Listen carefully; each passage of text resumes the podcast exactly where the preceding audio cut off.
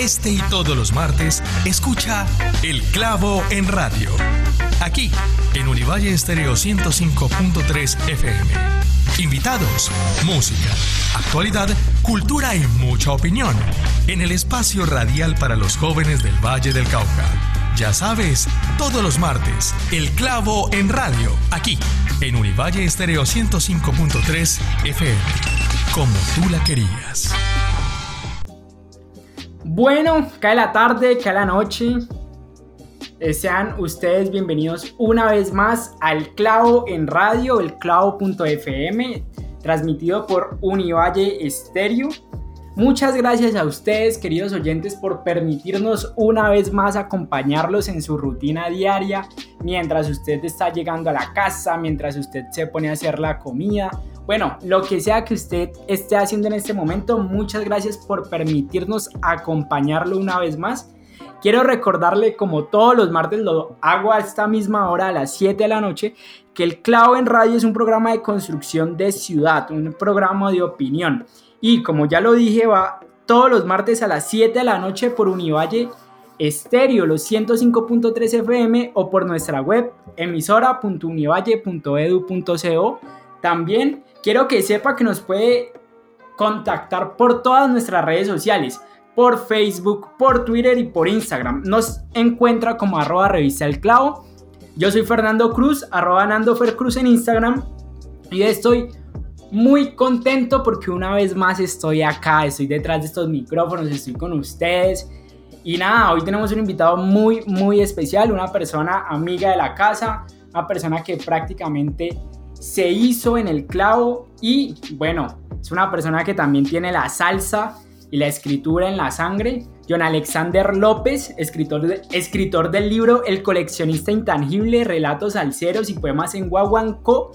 John, Bienvenido al Clavo en Radio, ¿cómo estás? Y muchas gracias a vos, a los oyentes de la, del Clavo Radio y de Univalle Estéreo. John, ¿cómo llegas a trabajar en el Clavo?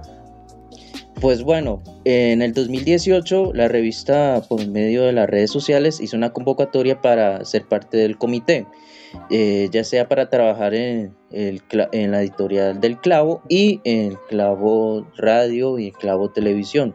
Entonces, pues eh, simplemente, digamos, fui y, y, pues habían varias personas, entre ellas, o sea, habían varios de comunicación social y pues, digamos, me sentía como un extraño porque yo precisamente yo estudio licenciatura en filosofía de la Universidad del Valle y pues me acuerdo que ese día nos hicieron como unas pruebas eh, nos pusieron a escribir una columna sobre un tema, digamos, de nuestro interés, que nos gustara. Y pues eh, después del proceso de selección eh, me llamaron y para confirmarme que había quedado en el comité editorial. ¿Qué columna te, te tocó escribir ese día? Yo me acuerdo que eso fue una columna llamada Colombia es salsa, que digamos es el fuerte, es el tema que más me apasiona, entonces lo que hice fue escribir un artículo sobre el, el, panorama de las orquestas de salsa en Colombia, las orquestas de salsa actuales. Entonces creo que eso tuvo una buena recepción y eso fue lo que me favoreció para ser parte del comité editorial. ¿Y cómo fue tu paso en el clavo? Eh, ¿Te gustó? ¿Era muy difícil el trabajo? ¿Por qué columnas de opinión? Y bueno, también me interesa mucho, sé que son muchas preguntas a la vez, pero es que yo soy así. Y es, ¿en qué momento alguien que estudia filosofía, un licenciado en filosofía, llega y dice, sabes que yo quiero escribir columnas de opinión o yo quiero escribir? Pues mira que mi paso por el clavo fue una experiencia muy chévere. Ahí di mis primeros pasos, mis primeros pinitos como columnista. Y pues la verdad, digamos que para ese entonces cuando me enteré de la convocatoria, digamos, eh, simplemente me metí y quería saber hasta dónde podría llegar. Entonces como que lo importante era intentarlo si quedaba o no. Y pues digamos esa fue la oportunidad y quedé en el comité editorial. Pues yo me acuerdo de muchas cosas de las reuniones de, los sábados en la sede de San Fernando eh, con Juan David, con eh, con el director, el director general y con los compañeros columnistas de ese entonces, y pues compartimos muchas experiencias y pues creo que fue un trabajo que nos lo gozamos y para mí fue algo muy placentero. Y me acuerdo que el primer, la primera columna que yo escribí fue una, eh, una reseña de un, de un, trabajo de un artista puertorriqueño que se llama Juan Pablo Díaz. Era sobre dos álbumes de salsa que sacó en el 2016 y que, y que eso le dio la oportunidad de ser nominado a los premios Grammy.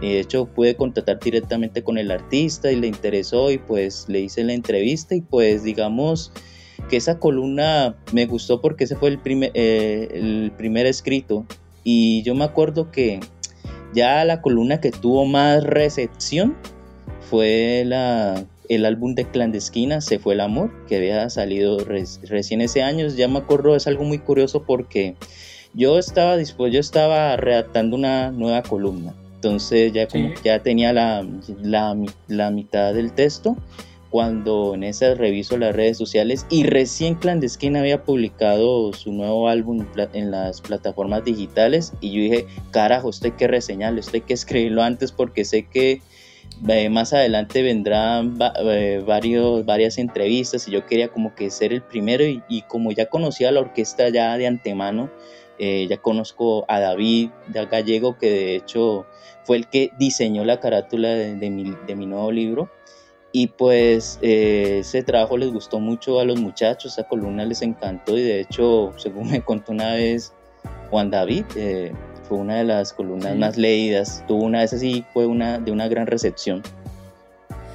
Ve, John, y vos, o sea, vos qué te hizo quedar en el... Ah, perdón, o sea, te picó el chip del periodista, pues, o sea, eso de sentir, yo le quiero ganar la nota a otro medio, eso es, a mí al menos eso es lo que me encanta del periodismo, no digamos la lucha, sino como esa adrenalina que uno siente a veces por sacar de pronto una nota primero o de pronto por tener una noticia que nada más, nadie más tiene, lo he sentido y siento que es algo muy bacano.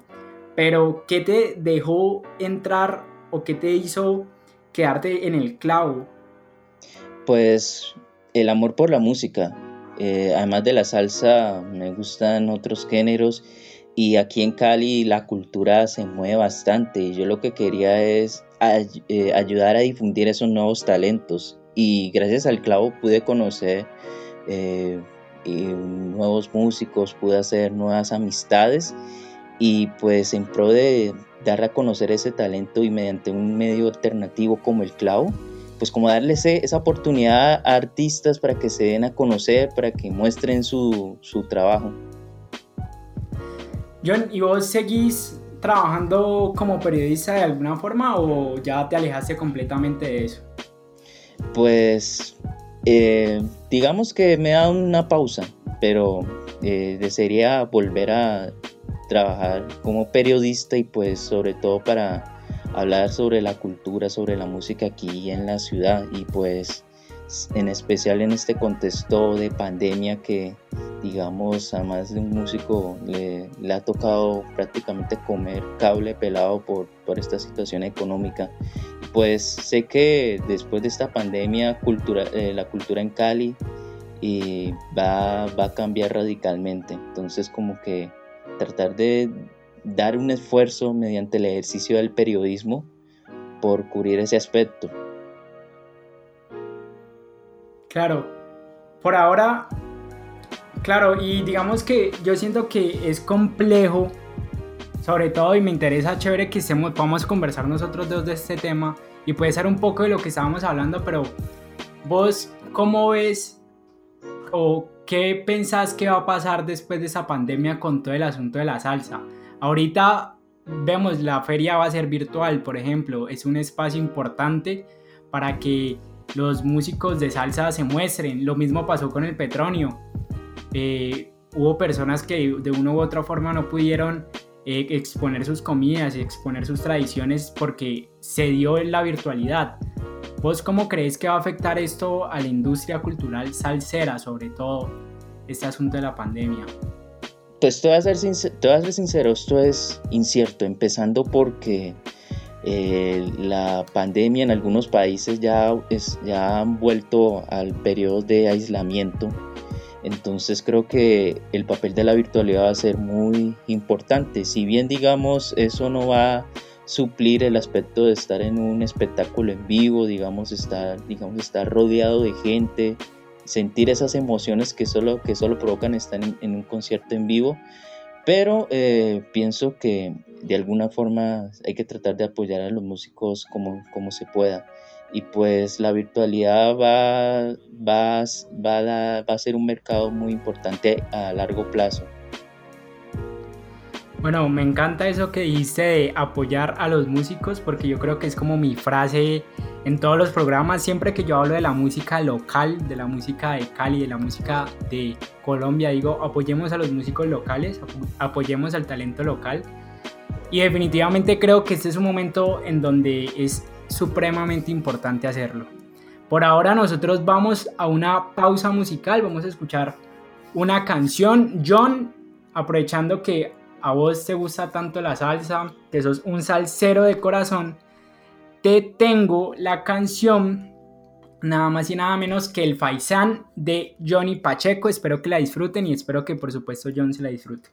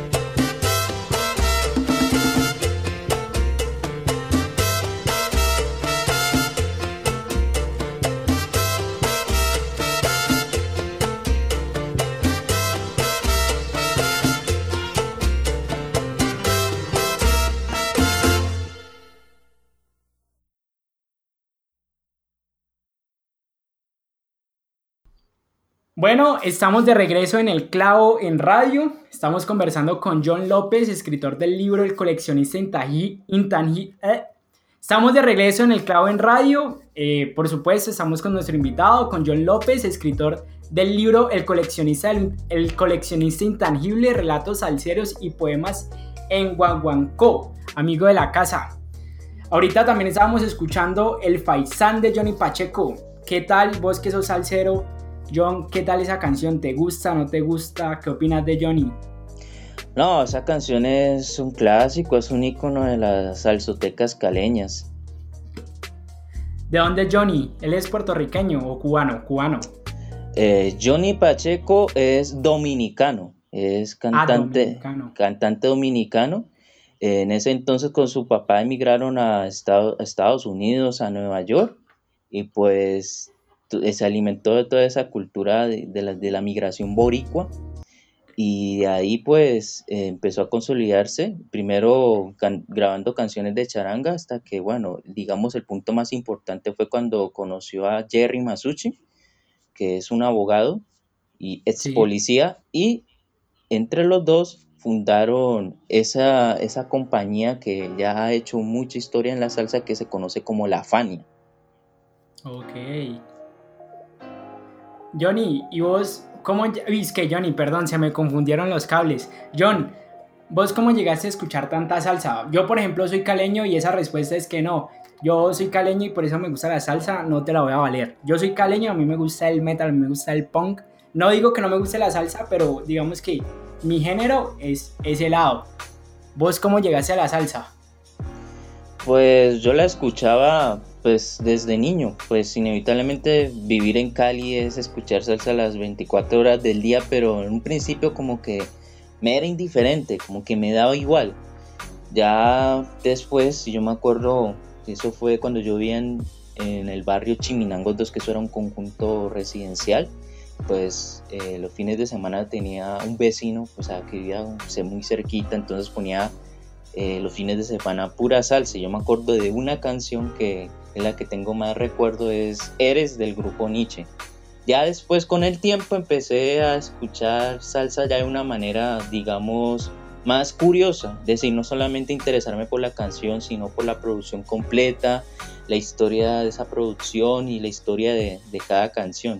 Entonces, como es el gusto que, adquieren los melómanos, los coleccionistas, por saber como el contexto de la canción. Y pues, digamos, es algo muy curioso porque, digamos, alguien que escucha mucha salsa entonces considera, no, este tipo debe tener una mano de discos, una vitrina con un poco de LPs y pues yo te voy a ser sincero, pues yo tengo en LPs, tengo cuatro LPs, de resto todas las canciones las he escuchado eh, por internet virtualmente, descargándolas.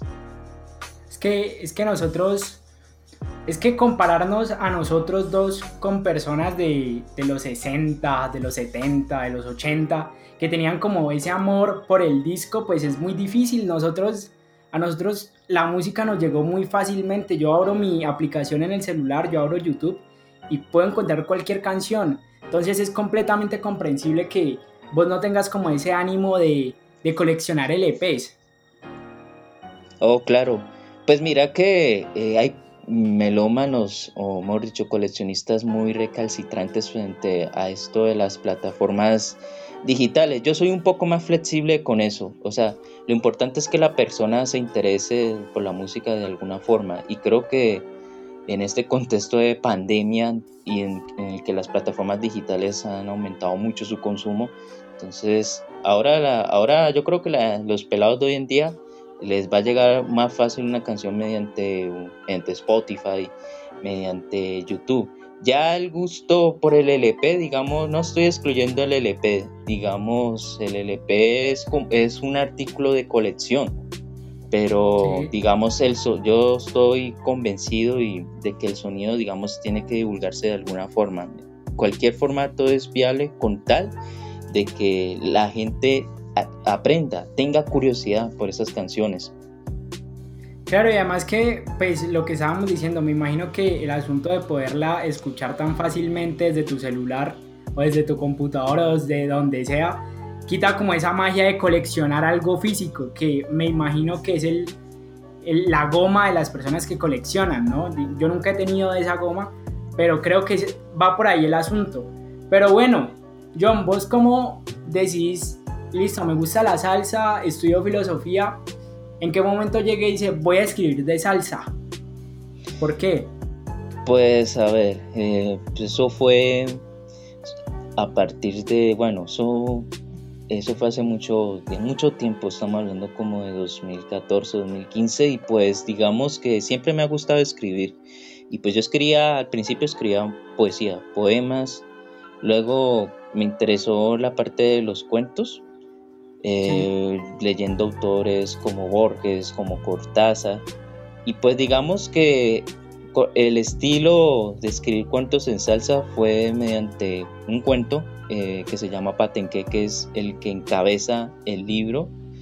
Y ese cuento tuvo el mérito de ser finalista del concurso nacional del cuento en, ese, en el 2016 que organizaban RCN y el Ministerio de Educación. Y pues ese mérito fue el que me impulsó a seguir escribiendo cuentos de ese estilo. Ya por ahí en el 2017 conozco a un parcero llamado Junior Ailson Pantoja, que es profesor de literatura, es egresado de la Universidad del Valle de Palmira y él junto a otros panas que, tenían, que tienen un colectivo llamado Salsa sin Miseria, que es como una propuesta muy gráfica, eh, muy actual de hablar sobre la salsa, y pues me hizo la invitación para escribir eh, eh, cuentos salseros.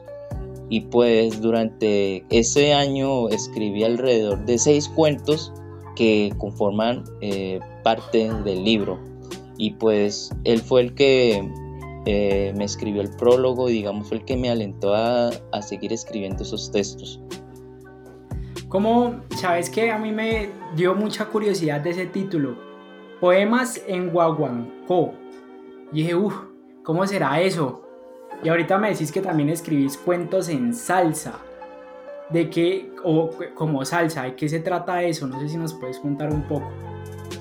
Pues bueno, eh, digamos, esos cuentos eh, y poemas son 14 cuentos y 4 poemas que conforman el libro. Eh, tienen en común que siempre parten de una canción de salsa. Digamos, la, la salsa es el punto inicial para la inspiración de la escritura de los cuentos. Y pues lo que hago es como recrear situaciones, recrear vivencias mediante la salsa y demostrar que la salsa no es solamente un ritmo bailable, también la salsa eh, recrea dramas, conflictos, tensiones y que en, y que en esos cuentos eh, dan, dan parte de ello.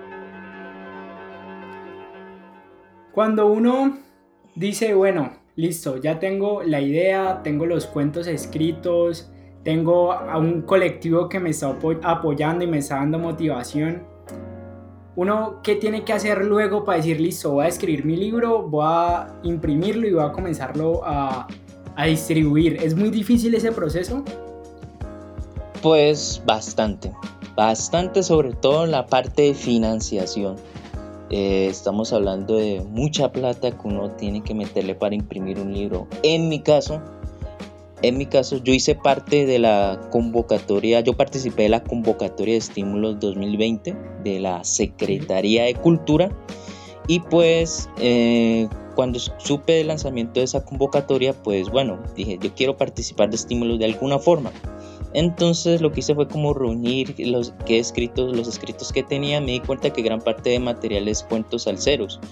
Y yo dije, bueno, aquí puede haber algo. Entonces lo que hice fue reunirlos, copilarlos y mandar la propuesta.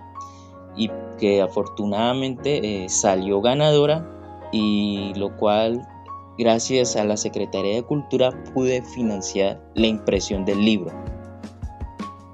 ¿Cómo, ¿Cómo te sentiste el momento en el que te dan el primer libro ya impreso? O sea, me imagino que debe ser como cuando una madre tiene un hijo, ¿no? Es un esfuerzo, es un, es un proceso que llevo años, que llevas años escribiendo, años trabajando en él y me imagino que en algún momento tu sueño fue, quiero tener esto en mis manos. ¿Cómo te sentiste ese día?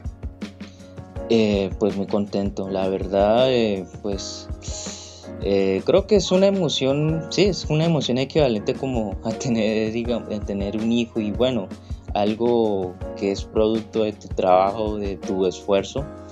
Y pues la verdad fue, fue, muy, fue muy gratificante eh, salir de San Nicolás donde se hizo la impresión y con los libros ya impresos y pues los ojeándolos, leyéndolos y bueno, yo diciéndome, carajo, esto sí, esto lo escribí yo, esto, esto es en papel, esto es autoría mía y pues son emociones. Sí, claro, uno como que solo falta uno como que pellizcarse a ver si esto era un sueño o no. Y es verdad, y es verdad. Pero bueno, bacano, ¿no? Chévere esa sensación. ¿Cómo te ha ido? ¿Qué te han dicho los chicos del colectivo? ¿Qué te han dicho tus papás? ¿Qué te ha dicho tus compañeros? ¿Cuál, ha sido la aceptación del libro? Pues te voy a ser sincero. Eh, este libro ha gozado de una aceptación grande y que personalmente, digamos, me cuesta un poco asimilar porque he recibido tanto apoyo, sobre todo de las personas con las que en algún momento he cruzado gestos, diálogos y pues la verdad ese libro ha sido muy bien recibido tanto para los melómanos, coleccionistas, la gente del gremio salsero, como también para la parte de los lectores, los literatos, los escritores. Y pues eh, gracias a eso he tenido, bueno, gracias al apoyo que he tenido y, y, las invitaciones que he recibido para hablar sobre mi libro, entre estas, bueno, la del clavo, pues se ha configurado una suerte de gira, de pequeña gira de medios Recientemente eh, estoy, eh, estoy hablando con, con, Viviana Álvarez, directora de una emisora salsera en Medellín que se llama Latina Estéreo, que de paso si de pronto usted que está escuchando esta entrevista y, y, estás en Medellín, pues ya puedes conseguir el libro en la tienda latina. Y, que, quepa la cuña. Claro, y pues y esa, esa aceptación también se ha traducido en las solicitudes, en los pedidos. Eh, para Bogotá, Medellín, que han sido las dos ciudades que más me han, han, adquirido ese libro, eh, Barranquilla, Nariño, y pues la verdad es emocionante porque sé que, o sea, uno debutar con un libro, con un primer libro, es difícil, es complicado, pero creo que me ha ido muy bien y eso lo agradezco mucho. Todavía no, no, todavía no, no me cuesta creerlo, todavía sigo asombrado. Y, y pensabas escribir más adelante, ¿qué te han dicho aquí en Cali? ¿Cómo te ayuda en Cali? Y sobre todo, eh, ¿dónde las personas que nos están escuchando pueden adquirir el libro? Porque bueno, ya dijiste Medellín, pero los caleños... Pues bueno, eh, Aquí en Cali eh, lo pueden conseguir en, el bar Mamut que queda en el centro de la ciudad, muy cerquita al bulevar, que de hecho, y bueno, abro tacuña, el viernes, vamos, el viernes 30 de octubre se va a realizar eh, el lanzamiento oficial del libro. Y pues gracias a David que fue el que me diseñó la carátula él es también director de la orquesta clandestina y pues también es bueno dueño del bar. Y pues eh, me, ha, me, ha, colaborado con la parte gráfica y de publicidad y pues espero que este evento digamos eh, pueda cerrar con broche de oro toda esta digamos gira imprevista de medios de entrevistas y pues para ese, día va a ser algo muy especial y pues aquí en Cali sí eh, ha tenido una, una, buena, una buena acogida John, ¿qué experiencia, qué enseñanza, qué mal sabor te deja la, escritura de este libro? Sé que de pronto en ese momento todo es felicidad, pero me imagino que algo tuvo que decir, sabes que eso lo puedo haber hecho mejor, aprendí esto del libro y la próxima vez que vaya a escribir lo haría diferente. ¿Qué te dejó o qué de eso que pasó positivo rescatas?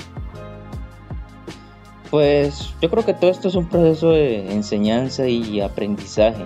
Pues como es la primera vez de que digamos voy a publicar un libro y pues ya como para la próxima tendré más experiencia en cuanto al diseño, a la diagramación, a la, a la corrección de estilo. Entonces creo que eh, sé que el próximo trabajo yo va a ser va a ser bien pensado y sé que también será una, una evolución tanto argumental y narrativa de los textos. Y pues espero digamos de alguna forma de, poder seguir escribiendo para un próximo libro o involucrarme tanto en la prensa o como también en, en la música. Si yo soy un estudiante de filosofía, de alguna ciencia social, o bueno, ni siquiera eso, soy una persona que quiere escribir y toda la vida ha soñado en escribir un libro, ¿vos qué le dirías para que comience a hacerlo, para que no pierda el impulso? ¿Qué es lo más difícil de, ese proceso? Ya hablamos no solo del, no el hecho de publicar el libro, sino de tener el material ya escrito para decir, listo, eso lo voy a publicar. Pues no, que, que o sea, hay que intentarlo. O sea, eh, digo que lo más importante es leer, leer bastante, escribir bastante, hacer muchos ejercicios, participar en talleres de escritura. O sea, que eso son eh, procesos de formación muy, muy bacanos y pues también eh, asesorarte un poco eh, con, colectivos de imprenta, editoriales independientes, que ellos te pueden echar una manita en, en cuanto al asesoramiento para tu libro. Pero lo importante bueno, eh, es seguirlo intentando y pues digamos no, no rendirse y, y también ser disciplinado y pues también ser un poco autocrítico, digamos, saber que bueno que este texto le puede faltar algo, digamos tratar de escribir todo lo que puedas para configurar un estilo, algo que en el que en la escritura te sientas cómodo. Y para una persona, digamos, aprovechemos que tenemos a John, que tiene lo mejor de, de, ambos mundos. Es un salsero, salsero, salserísimo, y es un escritor. Ya hablamos sobre cómo iniciar en el asunto de la escritura. Ahora, si yo quiero iniciar en el mundo de la salsa, ¿qué tengo que hacer? No, pues, escuchar harta música, eh, ir a las audiciones, o sea, aquí en Cali hay una memoria musical grandísima. Eh, yo veo mucho audiciones de salsa, sobre todo eh, Salsa al Parque, que hacían en Jovita, que eso es un espacio ya histórico y que es de la eterna recordación de, la comunidad caleña. Y pues impregnarte un poco de esa, de esa cultura salsera, también investigar, consultar, pero eh, hacerlo con, con, pasión, porque te gusta, porque te nace, porque esto, esto te mueve la entraña, entonces eh, lo importante es el interés por lo que sientas. Bueno, ojalá todas las personas que estén escuchando a John Alexander López, escritor del libro el coleccionista intangible, relatos salseros y poemas en Guaguancó puedan seguir su ejemplo, puedan animarse y publicar su primer libro, publicar su primer documento, su primer forma de decirle al mundo, vea, yo escribo y estoy aquí. Y también las personas que por supuesto estén animadas o interesadas en meterse en todo este mundo de la salsa, pues ya saben, ahí tienen algunos consejos. Vamos con nuestra segunda pausa musical pero esta vez voy a pedirle a John que sea quien elija la canción que vamos a escuchar a continuación.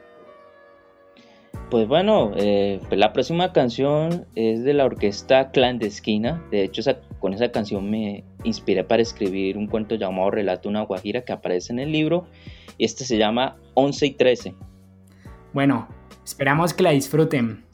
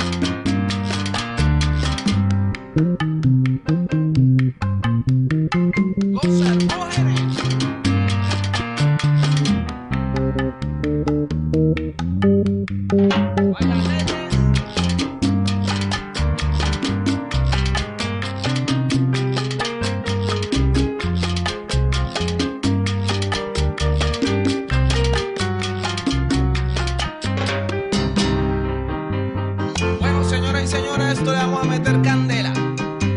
Porque la situación está difícil y aquí hay que meterle sabor.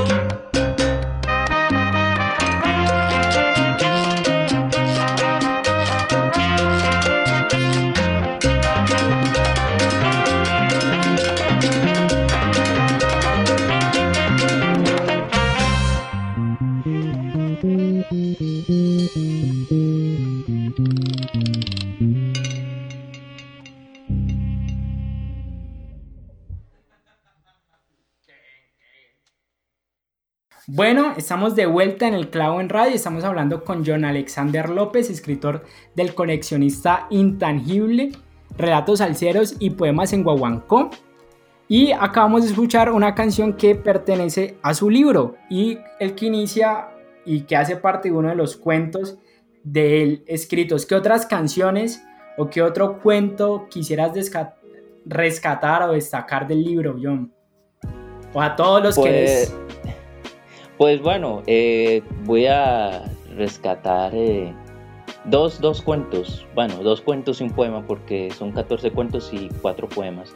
Y pues los dos cuentos, el primero es relato de una gata, pues personalmente es, es un relato, el mejor relato, digamos que haya podido escribir, el más, el mejor logrado por todo el contenido vivencial y porque es el único relato en el que lo escribo con una voz femenina y pues digamos trata sobre una chica que digamos eh, se, eh, baila mucho, vive por el baile y pues lo hace un poco para curar, para tratar de curarse de una situación familiar, de su, su papá está en el hospital, entonces digamos es un golpe emocional porque digamos ella está muy distanciada de él y pues mediante la música lo que, lo que hace es acercarse y reconciliar esa, unión.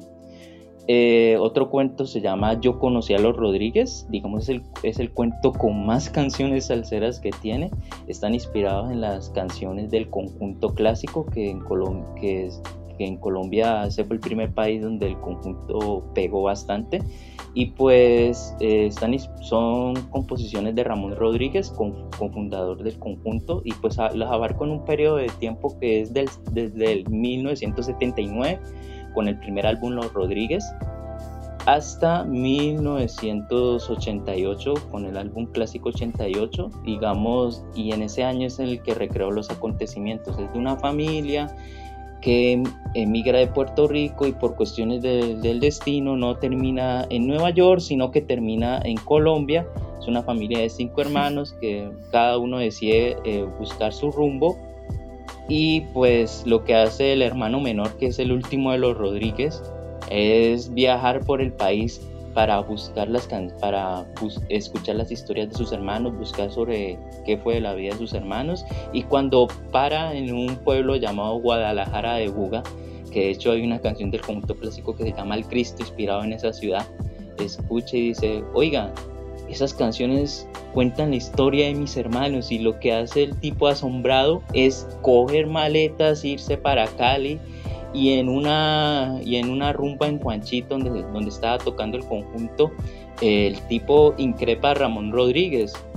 Eh, o sea, estoy hablando de un cuento con las composiciones de Ramón Rodríguez y que era un personaje donde, donde le hace frente a él, donde se le enfrenta. Es como romper la cuarta pared tipo Deadpool. Y bueno, entonces, pues ese cuento, pues es el cuento, uno de los últimos cuentos que escribí es el más reciente. Y pues ya en cuanto a poemas, hay un poema que se llama Soy Salcero y con ese, digamos, cierro todo el libro. Y pues es un himno a la, a la pasión eh, por este género. Es un manifiesto a ultranza eh, de lo que significa para mí la salsa. Y pues he tenido la oportunidad de leerlo bueno, además de recitales de poesía, lo he leído en, dos veces en, en, audiciones de melómanos, que eso es como, es como raro porque, bueno, eso, las audiciones son para programar música, para bailar y uno, y uno, leyendo un, chico, claro, entonces eso es como algo muy loco y la cuestión es como innovar un poco, irrumpir entonces en esos espacios con una nueva dinámica y pues las dos veces que he hecho eso fue primero en, en una audición de Univalle y segundo fue en el Salsa al Parque de Jovita y pues la gente tuvo eso, la gente les gustó bastante, o sea, salí bien librado. Bacano. Para todas las personas que quedaron, al igual que yo, con el, yo conocí a los Rodríguez de cómo uno llega con la meta de ir a Nueva York y terminar en Colombia, pues ya saben, tienen que leerse el libro, yo me lo tengo que leer porque tengo que ver cómo es esa historia me pareció muy gracioso. Y tengo dos preguntas. La primera, John, ¿vos crees que este libro lo disfruta más una persona que esté completamente metida en el mundo de la salsa? O si yo, por ejemplo, que casi no sé de salsa, escucho lo que escuchan mis papás, lo puedo disfrutar. Yo creo que ese libro, ese libro es abierto por, los, por el contenido de las historias. Eh, que son temas, que son temas variados, yo creo que no es ajeno a, otro tipo de público, al, al, metalero, incluso hasta los traperos. o sea, eh, es, un libro es un libro abierto y pues de pronto, ¿quién quita que mediante ese libro de pronto le llame la, la atención y se anime a escuchar salsa? Y lo otro que te quería preguntar es, sobre todo por lo que estábamos hablando ahorita de, bueno, en una audición leyendo un poema, ¿no crees que la escritura y la salsa, que es un género como tan de rumba, son cosas como muy contra, contrarias? Como que uno dice, uff, duro, ¿no? ¿O piensas que no tiene nada que ver? No.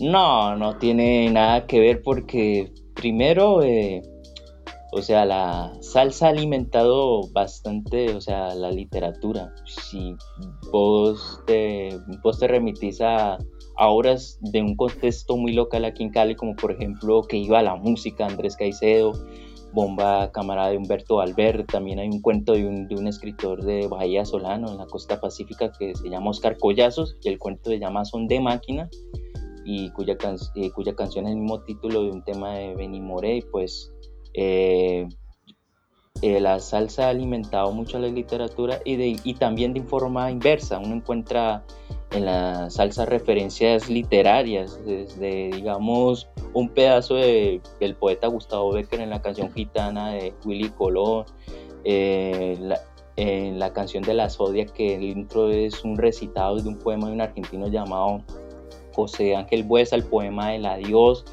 hasta el trabajo de Rubén Blades, que fue Ojos de Perro Azul, que se inspiró en los primeros cuentos de Gabriel García Márquez. Uno encuentra en Grupo Nietzsche con la canción Romeo y Julieta, que es una composición de Jairo Varela y, y es un homenaje a la obra de William Shakespeare. Entonces, digamos que no es ajena esa relación por el contrario, o sea, eh, se complementan y, y, es para demostrar, digamos, el alcance que tiene la salsa no solamente en lo musical, en lo histórico, en lo cultural y en lo literario en este caso. Y hemos llegado ya a la parte final del programa, mi momento favorito. Y hoy es la primera vez que yo espero que este ejercicio que vamos a hacer a continuación salga perfecto, porque estamos con una persona de la casa. Alguien que conoce esto, imposible que me quede mal, pues. Vamos con las preguntas del clavo. ¿Conocemos el, el ejercicio, John, o te explico? Me gustaría eh, conocerlo a ver qué consiste. Dale. El ejercicio es simple, son unas. Te voy a hacer tres preguntas. No te voy a decir cuáles. Y la idea es que me respondas con lo primero que se te venga a la mente.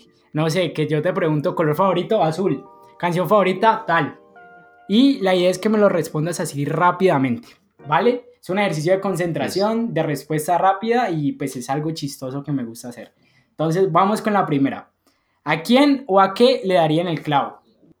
Uf, pues a los ciudadanos, no, eso es una pregunta. ¿A quién, le, ¿A quién le darían el clavo? Pues a la gente que critica mucho el sector de la cultura, que piensan que los artistas viven del aire. Bien, ¿cuál es el clavo de tu vida? Uf, eh, no, esto es complicado, es como complicado. a ver. El, clavo de mi vida, pues no sé, eh, a América Ferrera. Ok, válido. Un clavo que quieras sacarte. eh, Varios. La, no, pues digamos el contexto nacional, la impunidad, la incorrupción, la corrupción,